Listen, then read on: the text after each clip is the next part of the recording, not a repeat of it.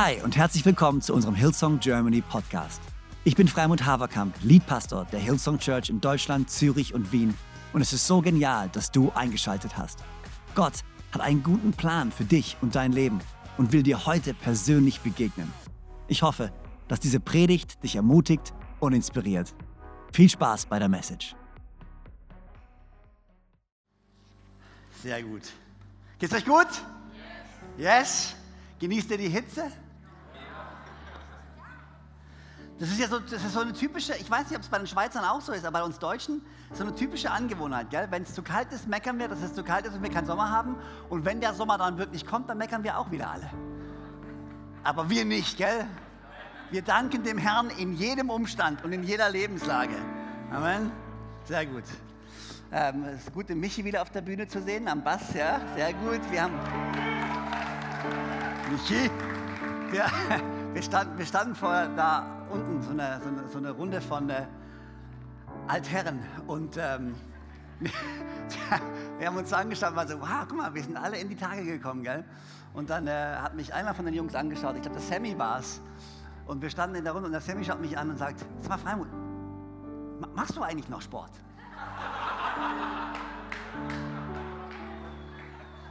Sorry, ich muss das erzählen. Und alle waren so, oh, also nein, ich hab's nicht so gemeint. Ich hab, du hast doch mal gesagt, du wolltest mit 40 so fit sein. Hat's geklappt? Nein, hat's nicht. Von dem her, ja, wunderbar. Alright. Seid bereit für Gottes Wort heute, ja? Riesengrüße natürlich an alle unsere Locations äh, in Zürich, in Köln, in Wien, in München und äh, Düsseldorf. Ihr habt die Message schon gehört. Das heißt, ihr habt heute eine andere Message. Das heißt, ich weiß gar nicht, warum ich zu euch rede, weil ihr hört mich gerade gar nicht. Ähm, aber bitte, ich muss sagen, kurz durcheinander gewesen. Und hey Kleins, sorry, ihr habt die Message schon gehört, weil ich habe die in Düsseldorf schon gepredigt. Aber ihr könnt mir danach sagen, welche Version besser war, okay? Also einfach, gutes Feedback ist immer gut. Alright, seid ihr bereit? Der Titel von meiner Message ist ein bisschen oldschool, aber passt, glaube ich.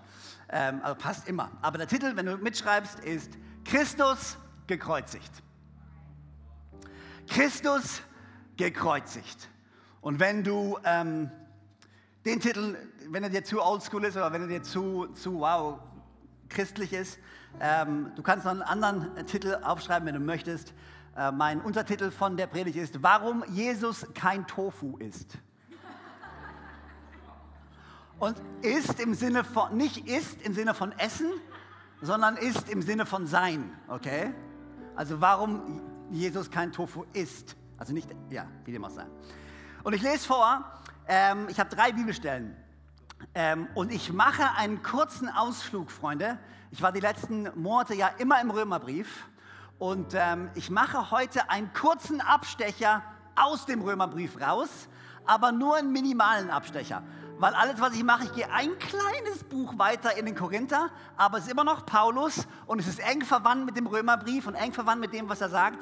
Deswegen finde ich, es passt sehr gut, Gesundheit, passt sehr gut in die, in die Reihe, die wir gerade eh haben im Römerbrief. Äh, wer, ist, wer von euch ist noch im Römerbrief? Wer liest noch regelmäßig im Römerbrief? Yes? Sehr gut, drei Leute, großartig.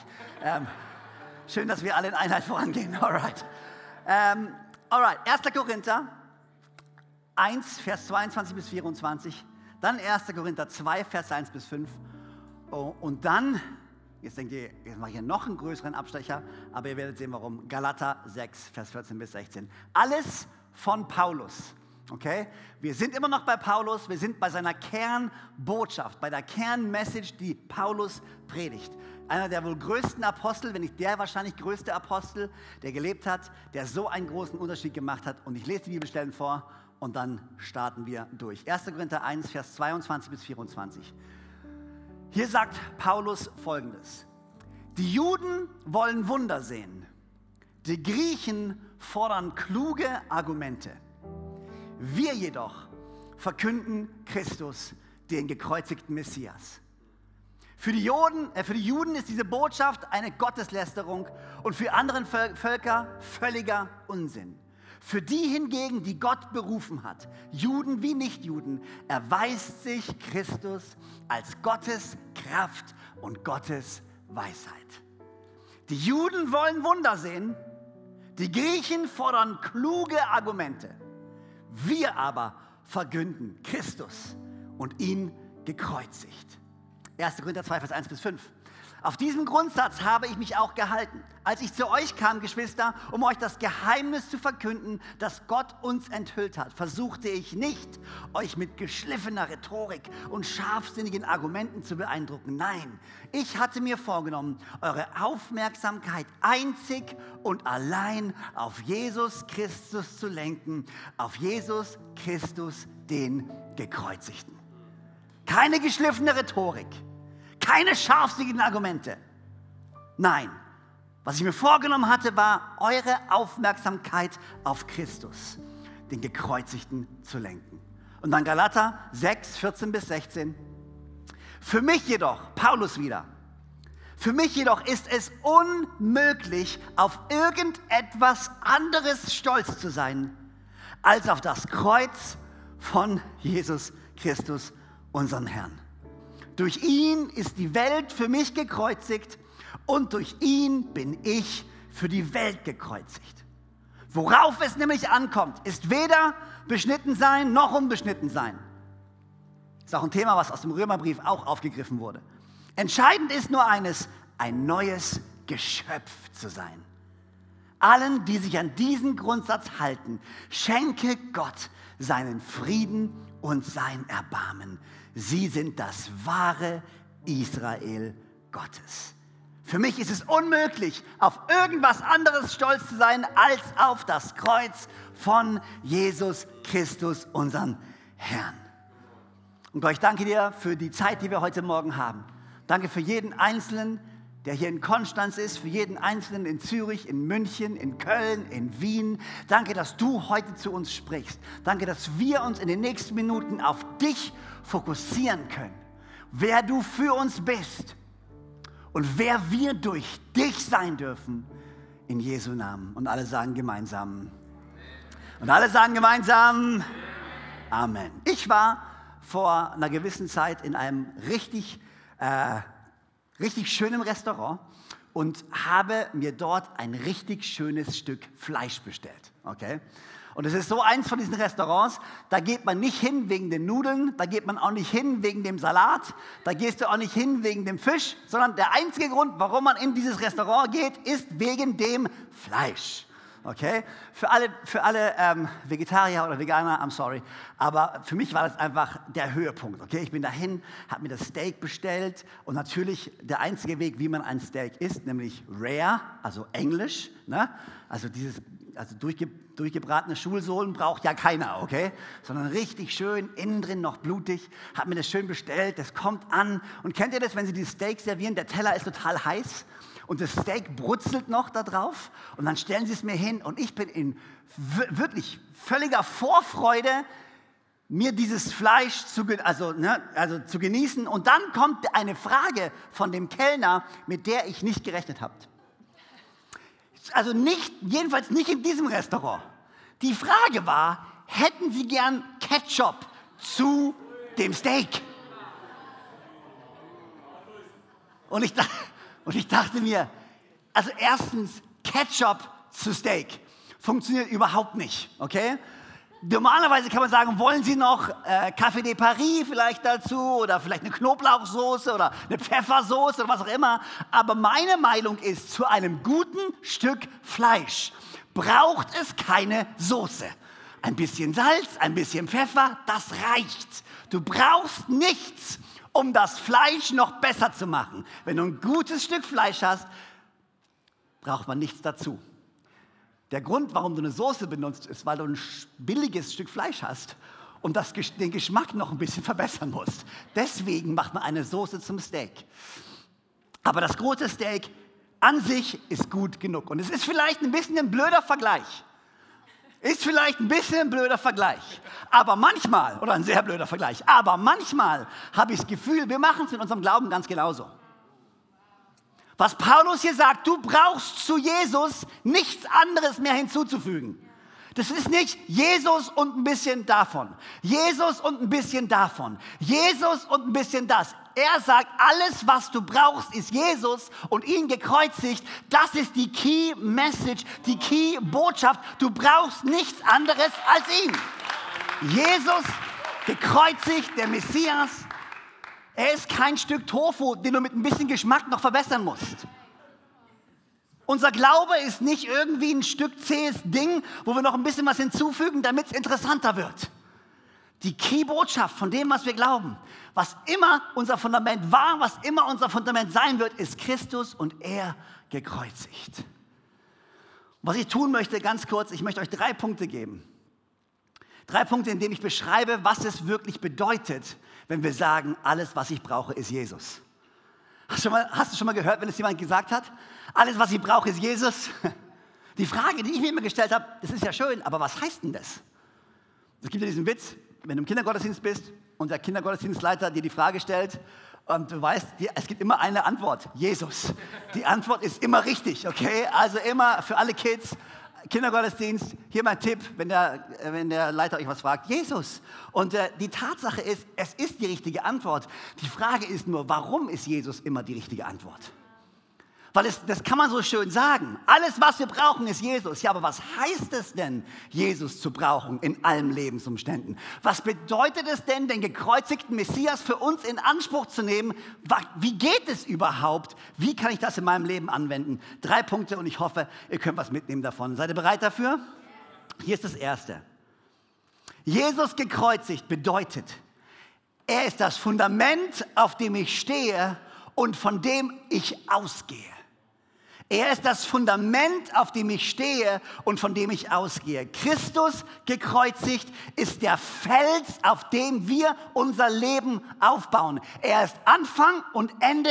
Er ist der, der mich definiert. Er ist das Fundament. Und das Fundament, ähm, das Fundament definiert zwei Dinge. Erstens meine Identität und zweitens mein Wert. Also erst mein Fundament. Woraus besteht mein Fundament? Mein Fundament besteht erstens aus meiner Identität, wer bin ich? Und zweitens aus meinem Wert, was bin ich wert? Und wenn du die Frage stellst, wer bin ich? Und wenn du die Frage stellst, was bin ich wert? Das ist der Moment, wo wir zurückkommen zu Christus und ihn gekreuzigt. Wer bin ich? Ich weiß, wer ich bin. Warum? Weil Jesus Christus sein Leben für mich gab und die Tür aufgestoßen hat, dass ich jetzt ein Kind Gottes bin. In deinem Leben und in meinem Leben werden immer wieder Dinge kommen, die unsere Identität in Frage stellen werden. Und in unserer Gesellschaft, in der wir heutzutage leben, das, was am allermeisten angegriffen wird, ist genau das, worüber Joanna vorhin gesprochen hat. Wir sind im Ebenbild Gottes geschaffen. Wie unsere Identität ist nicht festgelegt nach dem, was ich fühle, wie es mir gerade geht. Meine Identität ist festgelegt, weil ich einen Schöpfer hat, der mich geschaffen hat und weil ich durch Jesus Christus Teil seiner Familie geworden bin, womit wir wieder im Römerbrief sind. Könnt ihr euch erinnern? Der Ölbaum und wir sind eingefügt, eingeschaftet in ihn, die Heiden, die Nichtchristen durch Jesus Christus, jetzt Teil von seiner Familie.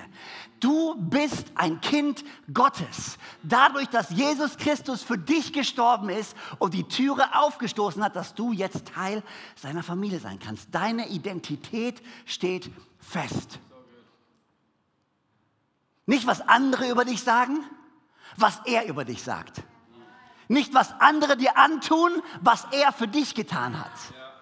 Deine Identität, meine Identität steht fest. Er ist mein Fundament. Jesus Christus gekreuzigt bedeutet, ich bin ein Kind Gottes. Das Fundament, auf dem ich stehe und von dem ich ausgehe, bedeutet erstens meine Identität. Ich weiß, wer ich bin. Und zweitens mein Wert. Weil ich weiß, wer ich bin, weiß ich auch, was ich wert bin. Ich muss niemandem etwas beweisen, um meinen Wert für mich zu bestätigen. Mein Wert ist definiert durch die Tatsache, dass ich ein Kind Gottes bin.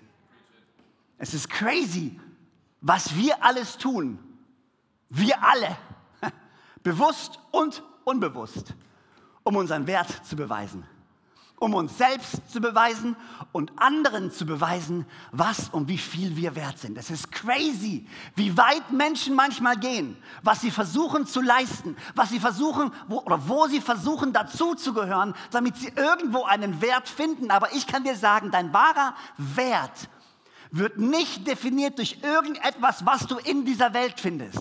Wird nicht definiert durch deinen Erfolg oder deinen Misserfolg. Wird nicht definiert durch deine Ehe oder deine Familie. Wird nicht definiert, ob du Erfolg hast in deiner Karriere oder nicht. Ob du ein großes Bankkonto hast oder nicht. Dein Wert ist definiert dadurch, dass du ein Kind Gottes bist und er sein Leben für dich gab. Das ist dein Wert. Und wenn du das weißt, hast du ein ganz anderes Fundament.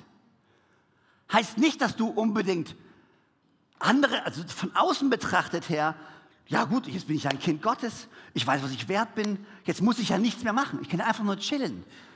Nein, du kannst immer noch arbeiten, du kannst immer noch etwas beisteuern, aber du tust es nicht, um deinen Wert zu beweisen, sondern dein Wert ist bereits bewiesen und aus einer Freiheit heraus kannst du anfangen, Teil von etwas zu sein.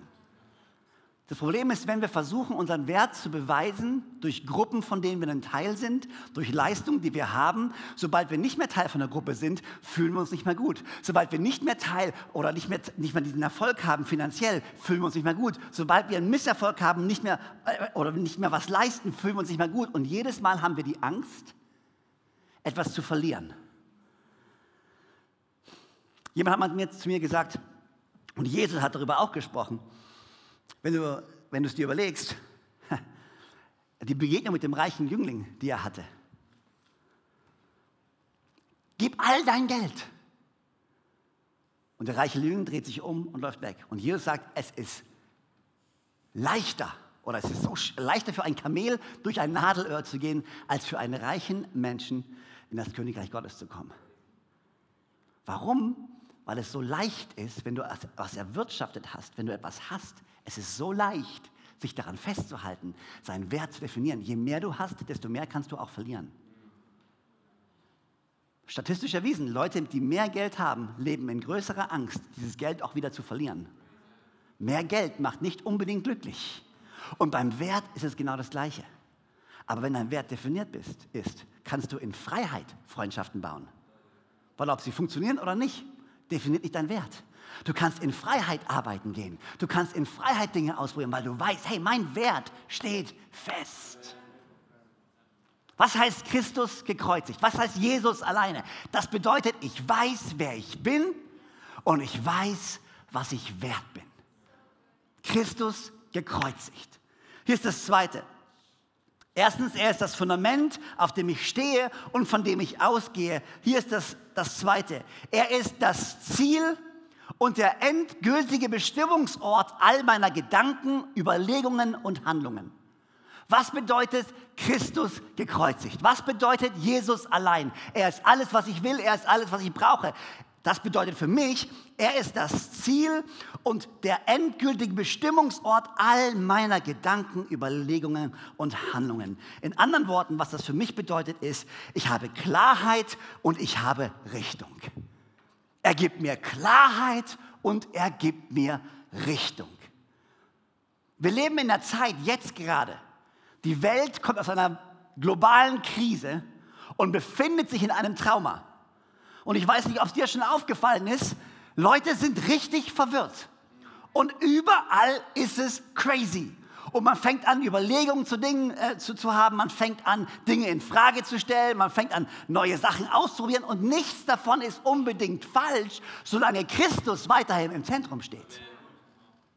Und ich glaube, es ist so wichtig für mich, ich habe, ich weiß, was ich glaube weil mein Glaube ist geknüpft an Christus. Und wenn ich anfange, meinen Glauben zu hinterfragen und wenn ich anfange, Fragen zu stellen über mein Leben und wo ich hingehe und wie das funktioniert, dann steht im Zentrum immer noch Christus.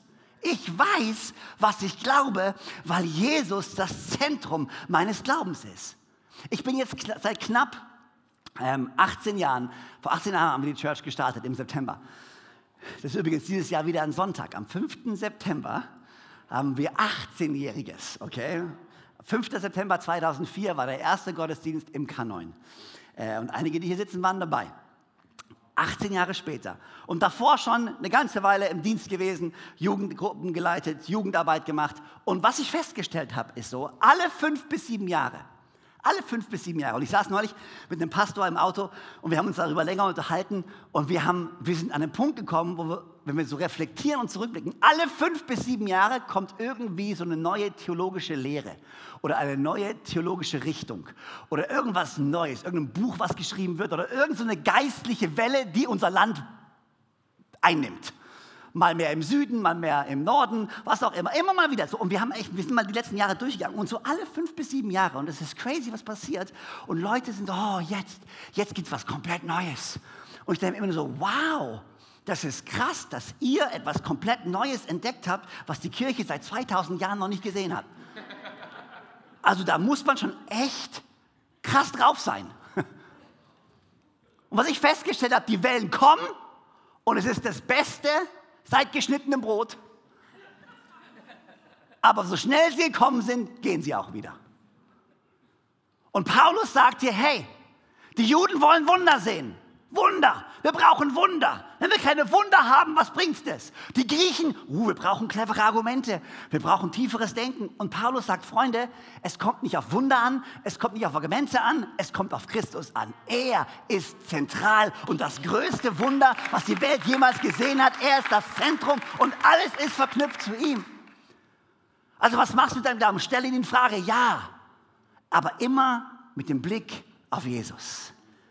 Stell dir Fragen zum Thema Glaube. Stell dir Fragen zum Thema, wo du hingehen möchtest, aber immer verknüpft an Christus und an seine Botschaft.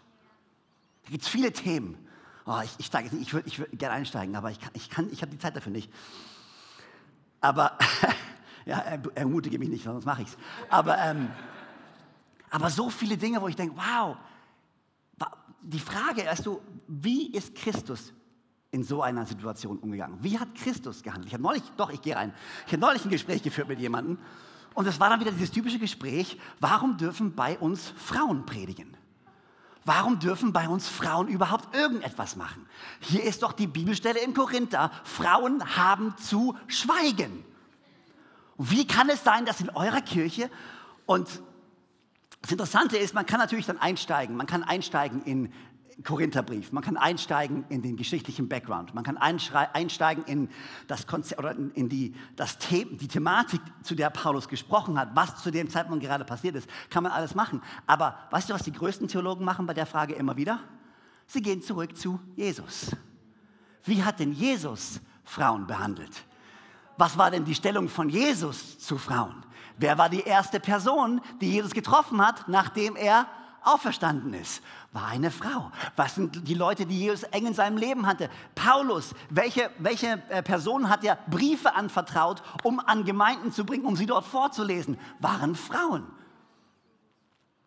Und ich finde, es ist so wichtig, dass wir immer wieder zurückgehen zu unserem Kern. unser Kern ist Christus und er gekreuzigt für uns. Was glaube ich? Es gibt viele Möglichkeiten, seinen Glauben zu stärken, seinen Glauben zu stärken, aber wir müssen immer wieder zurückkommen zu dem, was er gesagt hat. Ich weiß, was ich glaube. Und das Zweite ist, ich weiß, wo ich hingehöre. Ich weiß, wo ich hingehöre. Nochmal, einfach, dass wir, die, dass wir die, den Flow mitkriegen. Erstens, was bedeutet Christus gekreuzigt? Christus allein. Das Erste, was er bedeutet, er ist das Fundament, auf dem ich stehe und von dem ich ausgehe. Das heißt, ich weiß, wer ich bin, Identität, und ich weiß, was ich wert bin, mein Wert. Zweitens, er ist das Ziel und der endgültige Bestimmungsort all meiner Gedanken, all meiner Überlegungen und all meiner Handlungen. Ich habe eine Klarheit, ich weiß, was ich glaube und ich habe eine Richtung, ich weiß, wo ich hingehöre. Für mich ist es gar keine Option, nicht in die Kirche zu gehen. Ist gar keine Option. Weil ich gehe zurück zu Christus und ich gehe zurück zur frühen Gemeinde und ich gehe zu dem, was die, was, was, was die Bibel sagt. Und du kannst gar nicht und die, die mich kennen, die wissen das. Du kannst gar nicht gerettet sein ohne Kirche. Das funktioniert gar nicht. Das ganze theologische Konzept der Errettung ist, du wirst in seine Familie hinein gerettet. Ich weiß, wo ich hingehöre. Ich weiß, Christus ist der Eckstein, der alles zusammenhält. Er ist das Haupt der Gemeinde und ich bin eingefügt in sein Haus und du wirst mich in seinem Haus finden. Egal was passiert, du wirst mich in seinem Haus finden, weil ich bin Teil von seinem Haus. Das Krasse ist ja, wir haben ja einen Luxus heutzutage. Ist dir das aufgefallen? Wir haben ja in jeglicher Hinsicht, es gab noch nie so großen Wohlstand wie heutzutage. Noch nie. Die Menschheit hat noch nie so eine große Auswahl gehabt. Wir haben so eine große Auswahl. Wir können Tomaten das ganze Jahr essen. Wir können Ananas das ganze Jahr essen. Wir können was auch immer. Wir haben, wir haben so viel Zugriff zu Informationen, zu allem. Und, und, wir sind sogar bei dem christlichen Wohlstand, dass wir uns unsere Kirche aussuchen können. Ah ja, ich mag ICF lieber als Hillsong. Ich mag FEG mehr als die Baptisten. Und ich will lieber dahin gehen und dahin gehen, was auch immer damals, als die Briefe geschrieben wurden, also ich, ich hasse es ja mal ganz, aber es gab eine Kirche. That's it. Da gab da es keine Auswahl. Das war nicht so, oh, ich habe mich mit jemandem verkracht, ich gehe mal woanders hin. Oh, ich mag jemanden nicht, ich gehe mal woanders hin. Oh, der Pfarrer, da, der, der predigt nicht tief genug, ich gehe mal woanders hin. Den Luxus, den gab es gar nicht. Und manchmal müssen wir uns daran erinnern, was unser Glaube wirklich ist nämlich an Christus gekoppelt, Teil von seinem Haus. Da, wo ich bin, da gehöre ich dazu und da bleibe ich, auch wenn es schwierig ist und auch wenn es mal kriselt und auch wenn da jemand ist, der mich tierisch nervt. Ja gut, dann gehe ich hin und dann schleife ich an meinem Charakter, so gut ich halt kann. Und hoffentlich der andere auch. Es war nicht so, dass du damals in Rom oder in Korinth warst. Ja gut, okay, ja, wenn, also wenn ich Paulus nicht mag, ja gut, dann geh mal woanders hin. Es gab nur eine Gemeinde. Interessant, hey? Ich weiß, was ich glaube. Klarheit. Und ich weiß, wo ich hingehöre. Ich habe eine Richtung. Ich weiß, was mein Zuhause ist, wer meine Familie ist, wo ich mich pflanze und wo ich bleiben möchte. Christus gekreuzigt, das Zentrum, der Eckstein, der alles zusammenhält. Erstens, er ist das Fundament, auf dem ich stehe und von dem ich ausgehe. Zweitens, er ist das Ziel und der endgültige Bestimmungsort all meiner Gedanken, Überlegungen und Handlungen. Und drittens, er ist die Linse und der Filter, durch den ich jeden und alles, was mir begegnet, sehen, hören und bewerten möchte. Das ist ein längerer Punkt, ich weiß, ich lese nochmal vor. Er ist die Linse und der Filter, durch den ich jeden und alles, was mir begegnet, sehen, hören und bewerten möchte. Kennt ihr, noch die, kennt ihr noch die Armbänder, die es damals gab? Ich, wenn ich Armbänder sage und du in meinem Alter bist, weißt du ganz genau, was für ein Armband ich meine. Okay? W-W-J-D. What would Jesus do? Das war zu meiner Zeit der absolut größte Hype. Das ist irgendein Typ übrigens aus Holland, der das mal gemacht hat äh, und der jetzt wahrscheinlich sehr genervt ist, dass er sich niemand hat patentieren lassen. Aber gut, what would Jesus do? Das war immer die Frage, was würde Jesus tun? In der Situation, in der ich jetzt gerade stehe, was würde er tun? Ich glaube, wir sollten uns mehrere Bänder machen. Wir sollten WWJD haben, aber wir, sollten auch WWJS haben. What would Jesus see? Weil manchmal wäre es hilfreich, wenn wir nicht mit unseren eigenen Augen sehen würden, sondern wenn wir durch Christus Augen sehen würden. WWJH. What would Jesus hear?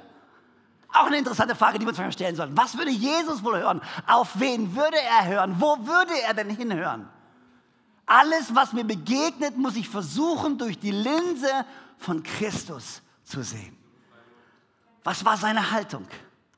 Liebe, Vergebung, Selbstlosigkeit, Dienerschaft. Philippa 2, Vers 6 bis 7, Jesus Christus, unser Vorbild, steht hier als Überschrift. Er, der Gott in allem gleich war und auf einer Stufe mit ihm stand, nutzte seine Macht nicht zu seinem eigenen Vorteil aus. Im Gegenteil, er verzichtete auf all seine Vorrechte und stellte sich auf dieselbe Stufe wie ein Diener. Er wurde einer von uns, ein Mensch wie andere Menschen. Er ist die Linse, durch die ich sehe, höre, durch die ich handeln möchte. Ich will Menschen so sehen, wie er sie gesehen hat. Ich will nicht, oder ich will versuchen jedenfalls, nicht der zu sein mit dem Stein in der Hand. Ich will es versuchen. Schaffe ich es jedes Mal? Nein. Schaffst du es jedes Mal? Nein. Freunde, wir alle stehen in diesem Kreis und haben einen Stein in der Hand und sind ready to go. In irgendeinem Bereich in deinem Leben bist du ready. Und du hast nicht nur einen Stein in deiner Hand, du hast mehrere Steine. Du, du bist geladen.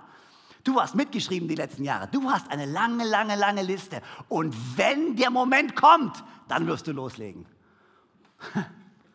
Ich weiß, nein, das sind nicht wir, das ist die andere Gemeinden, die anderen. Nein, das ist nicht ICF. Wow! Sorry, Tobi Teichen und Leo Bigger, das kam aus der ersten Reihe, nicht von mir. Wenn das irgendjemand, wenn das irgend, haben wir nicht gesagt. ah, Freunde. Und was sagt Jesus? Hey, wenn du ohne Schuld bist, dann fang an zu schmeißen.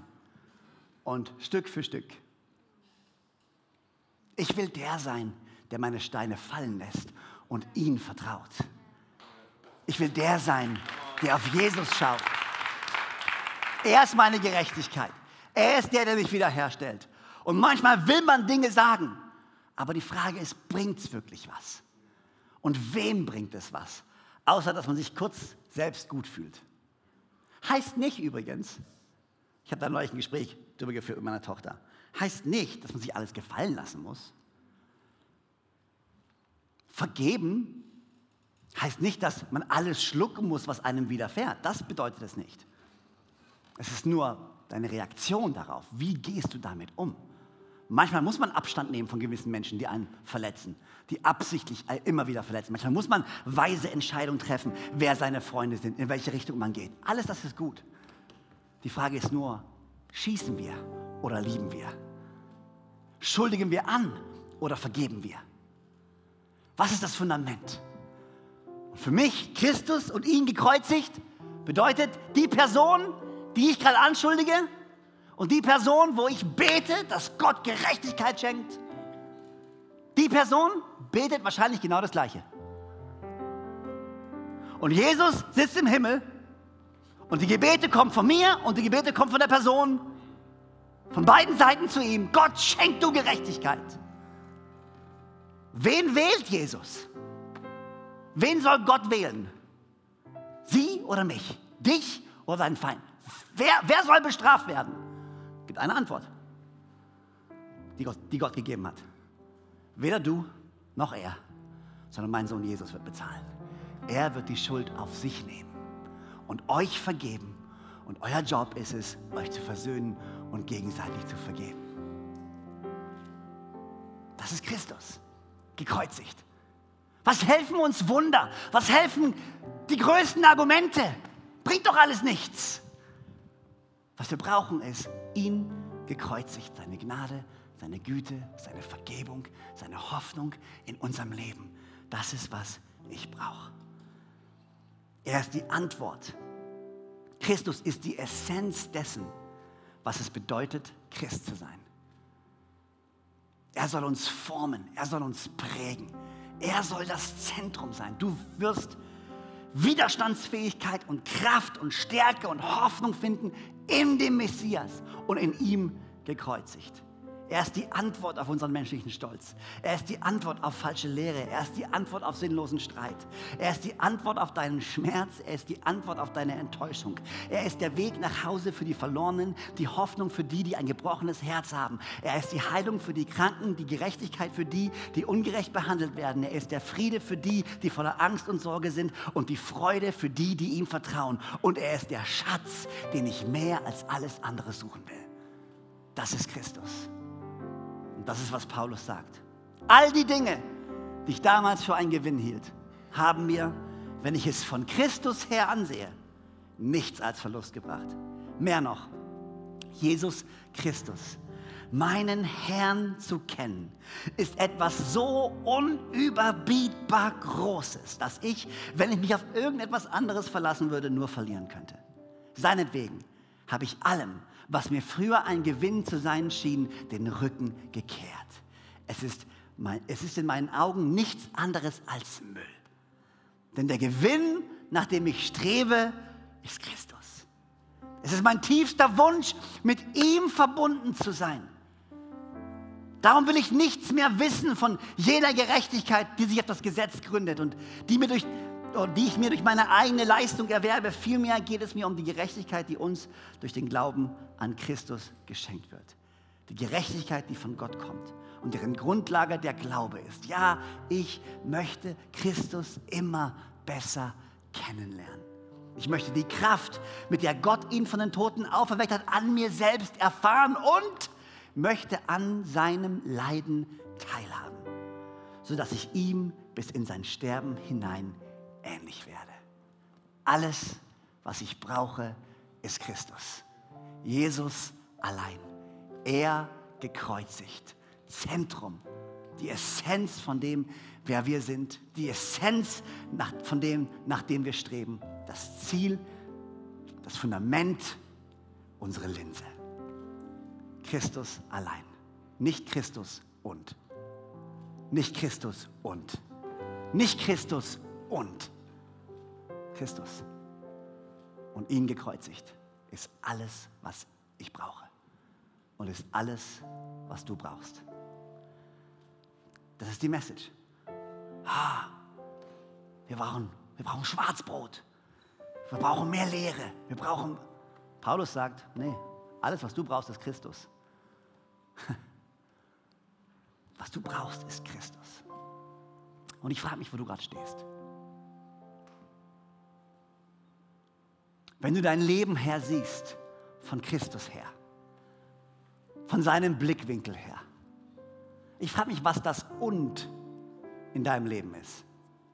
Welche Uns hast du noch als Reserve, falls Christus nicht klappt? Nur für den Fall, dass Christus nicht genug sein sollte für dich. Was hältst du noch in der Hinterhand? Welche Sicherheiten? Welche Trümpfe? Welche Dinge brauchst du noch? Christus gekreuzigt und was noch? Woran knüpfst du noch dein Vertrauen? Woran knüpfst du noch deine Zuversicht? Woran knüpfst du noch deine Sicherheit und deinen Frieden? Woher? Oder ist es Christus alleine? Gott, ich danke dir so sehr, dass du deinen Sohn Jesus Christus gegeben hast für uns. Danke, dass er unser Fundament ist, dass er unser Ziel ist und dass er die Linse sein darf, durch die wir unser Leben betrachten. Danke, Jesus, dass du nichts zurückgehalten hast, dass du dein Leben gabst für uns. Als wir noch Sünder waren, kamst du, um uns zu retten. Obwohl du wusstest, dass viele dich ablehnen werden, bist du trotzdem gekommen und für uns gestorben. Jesus, ich bete, dass wir zurückkehren zu der Einfachheit des Glaubens, zu der Schlichtheit des Glaubens, die sagt, alles, was ich brauche, ist Jesus. Zeit mit ihm, Zeit in seinem Wort, Zeit mit meinen Geschwistern um ihn herum versammelt. Sei du das Zentrum in unserem Leben. Sei du die Antwort all unserer Fragen.